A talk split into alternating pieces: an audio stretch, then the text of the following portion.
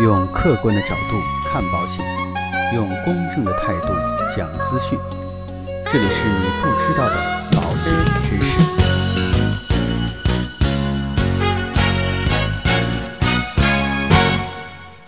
好，各位亲爱的朋友们，大家好。在今天呢，跟几位同事啊在聊天的时候，大家一起啊在探讨这个好医保升级之后到底好不好这样的一个内容。正好呢，有一些网友也在后台留言，也在咨询这个问题。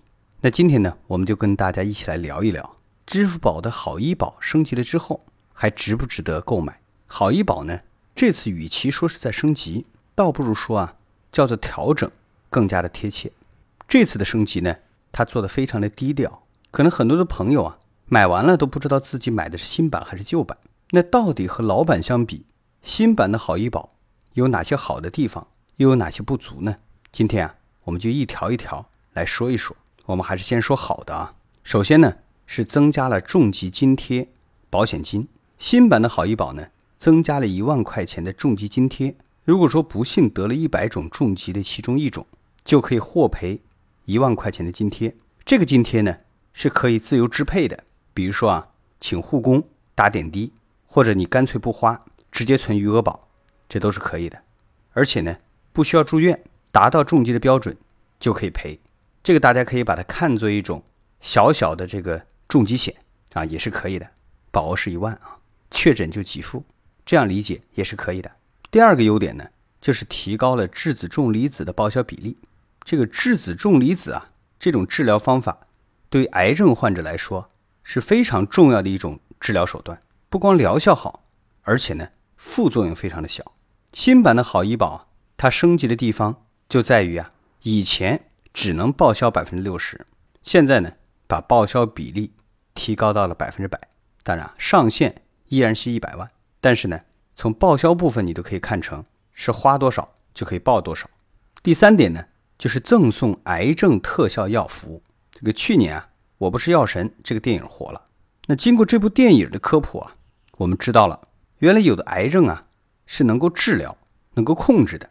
但问题是啊，那个特效药也太贵了吧，一盒啊就卖好几万。想要维持生命啊，一个月就得吃一盒，普通人根本吃不起。以前老版的好医保支持报销外购药，但是呢，没有写进条款。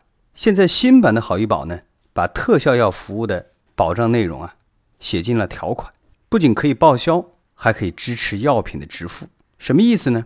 就是不用自己先掏钱买药，再等着报销，而是你直接申请了，就可以直接到这个药房去拿药，保险公司直接结账，这个还是挺爽的啊。总的来说呢，新版的好医保啊，这三点的升级都还是比较实在的。当然啊，六年保证续保。还有呢，六年累计免赔一万块钱，这个呢，通通都被保留了下来，这点大家不用担心。但是呢，新版的好医保啊，并不是尽善尽美，相比老版的好医保啊，还是有很多要被吐槽的地方。第一呢，就是健康告知收紧变严，新版的好医保健康告知呢，增加了对各种结节的限制。以前呢，买老版如果只有甲状腺结节、乳腺结节或者肺结节。没有触碰到其他健康告知的话呢，是可以直接投保的。这些疾病呢，作为两年内的既往症是不赔的，但是啊，不影响其他疾病正常的报销理赔。现在新版的好医保呢，对这点进行了限制，有这些小毛病的人呢，要进行智能核保，符合保险公司的要求之后啊，才能投保。一般的甲状腺结节和乳腺结节还好，这个呢不难通过，但是啊，肺结节患者。可就麻烦了，没有做手术切除，并且呢确定性质的话，这个是不管三七二十一，直接拒保，什么面子都不会给你。第二个要吐槽的地方啊，就是有个别的智能核保项目收紧了。这个呢，我们测试了几个常见的项目，比如说乙肝呐、高血压和糖尿病，这些核保的规则都基本维持现状，没有进行收紧。但是呢，在测试这个抑郁症。和焦虑症的时候啊，就发现不一样了。老版符合条件呢，你还可以投保；新版呢，就直接拒保了。所以呢，如果说身体啊有点小毛病的，要抓紧时间投保啊，别等新版的这个好医保全面铺开了被拒保，这个就得不偿失了。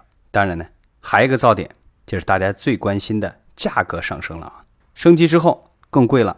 我们来看一下啊，零到四岁五百八十八块钱，老版的，新版的呢是六百零九块钱，贵了百分之三点五，这个还好啊，差别不大。二十六呢到三十岁，二零一八版呢是二百二十九块钱，二零一九版就是二百五十九块钱，这个贵了三十啊，上涨了百分之十三点一。三十一到三十五岁，老版是两百九十九块钱，新版呢是三百三十九块钱。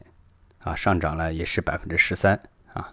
四十六到五十岁，老版是七百五十九块钱，新版呢是八百五十六块钱，上涨了百分之十二点多。所以呢，新版的好医保啊，相比老版的整体都贵了。这也可能是原来的好医保啊太便宜了，也可能有点 hold 不住了啊。但是呢，就目前这个产品的性价比来讲，好医保的这款产品呢，目前还是属于在第一梯队吧，还过得去。我们再来看看啊。还有一个噪点，就是既往症打击面儿更广。既往症呢，属于免责条款当中的一条。简单来说呢，就是在投保的时候，如果身体存在没有好利索的病，后面呢又因为这个病住院的话，是不报销的。但是呢，老的好医保啊，只是限制了二十四个月内的既往病症，而新版呢，它是取消了二十四个月的限定，它扩大了范围。也就是说，只要没有好利索的病啊，到时候出现问题。都是不赔的啊！当然呢，新版呢也有了改进的地方，就是对既往症的定义更加明确了。所以呢，这个调整啊有利有弊。但是呢，我认为啊，对于我们消费者来说，还是弊大于利的。好了，那问题就来了啊，到底作为消费者的我们，是应该选老版呢，还是应该选新版呢？好医保长期医疗啊，这次调整既在情理之中，又在意料之外。对于收紧这个健康告知这点啊，站在我的角度来看。还是很不爽的，毕竟呢，平常接触到的很多的朋友啊，他身体或多或少都有点小毛病。收紧了之后呢，很多人就会因此直接丧失掉投保的资格，必须要符合智能核保要求才能投保。有的呢，甚至还要为此专门去做个专项的检查，看看到底符不符合要求。费时费钱，我们就不说了，关键是闹心呐。所以啊，我建议啊，身体有点小毛病的，不需要纠结。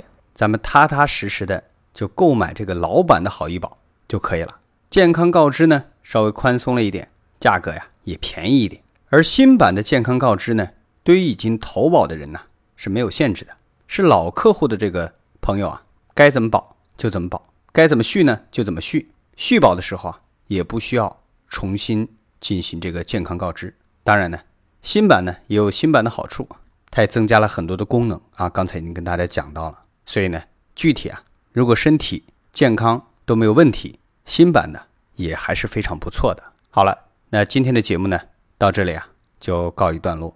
如果说您喜欢我们的节目，欢迎您点击订阅按钮来持续关注。让我们下期再见。